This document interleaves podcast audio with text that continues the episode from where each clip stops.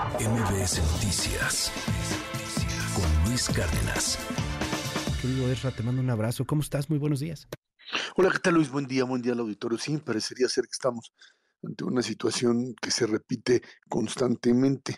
Eh, pues eh, el día de ayer mm, estuvimos viendo exactamente qué es lo que pasaba con el tema Yotzinapa, recordarás eh, Luis, en donde pues otra vez se habla de la reinterpretación de la historia tratar de encontrar los cabos sueltos que nos lleven hacia a entender por lo menos qué fue lo que pasó o cómo desaparecen a 43 normalistas, como finalmente pues eh, el entramado del poder termina haciéndose bolas con respecto a, a cómo explicar cómo pues actores que anteriormente habían sido pues eh, encontrados o vistos como eh, posibles interlocutores, como la posibilidad real de encontrar o saber qué es lo que sucede en esos lugares, pues resulta que no es así. Resulta que hay intereses de orden político, formas de tratar de esconder al propio, propio poder para entender cómo se produce esto. Y quizá hay un denominador común,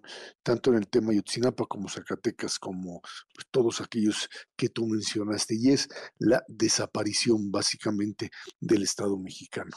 Eh, cuando esto uno trata de encontrar el origen, uno podría pensar que está a partir de pues esta, este mecanismo según el cual el gobierno mexicano dejó o toleró a bandas que de una u otra manera estaban pues presentes en determinadas zonas. La zona de Guerrero, una zona pues básicamente ingobernable, una zona en donde pues es mejor, dicen, pactar con los criminales que enfrentarlos. Ese ha sido un detonante, no de este sexenio solamente, sino de sexenios anteriores, en donde pues se, se trató de esconder esto que es básicamente la infiltración del crimen organizado directamente en los aparatos de poder. Y ese es quizá Luis, el elemento fundamental a entender, tanto en el caso Zacatecas, en el caso de Guerrero, en el caso Guanajuato o en el caso de cualquiera de estos estados de la República, Chiapas, en donde el deterioro aumenta.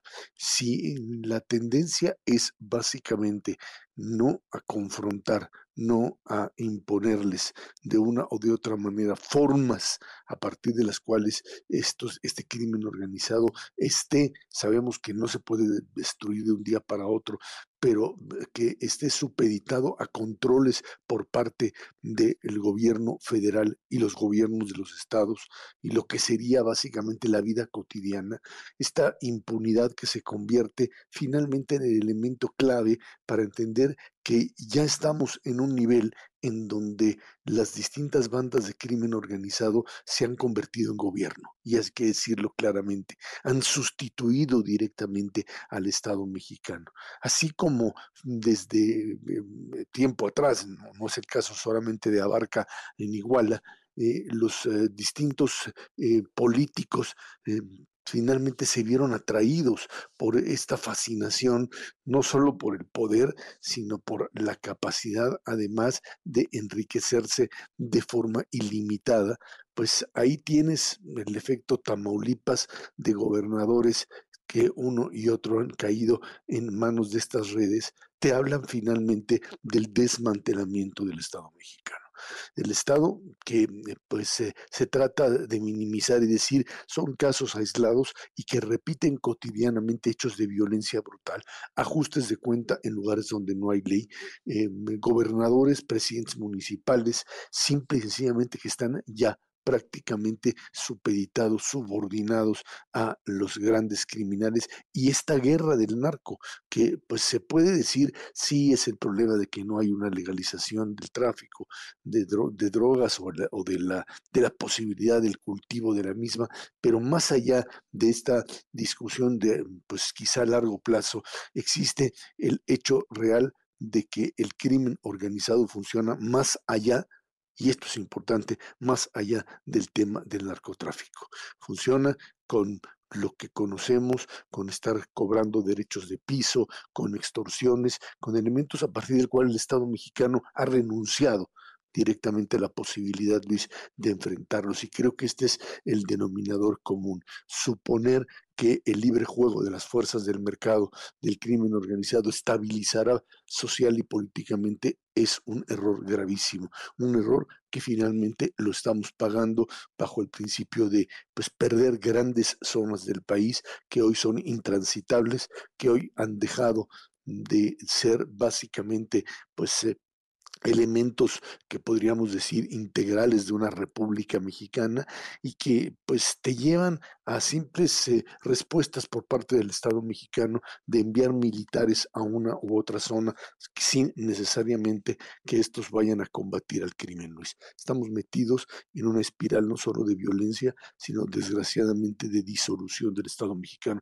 Suena a lo mejor muy catastrófico, pero pues más catastrófico es ver cotidianamente la muerte de jóvenes, la muerte de mujeres, niños, de personas en general, que de una manera muy clara no tienen hoy una defensa frente a esta situación, que eh, es cierto, se vuelve agenda política allá en los Estados Unidos, pero que tiene una enorme base sobre la cual sustentarla, Luis. Estamos metidos en un problema que esta administración que ya casi termina y la próxima van a tener que pues finalmente enfrentar de manera tal que puedan meter una reversa, una reversa que hoy por lo menos se ve imposible, Luis.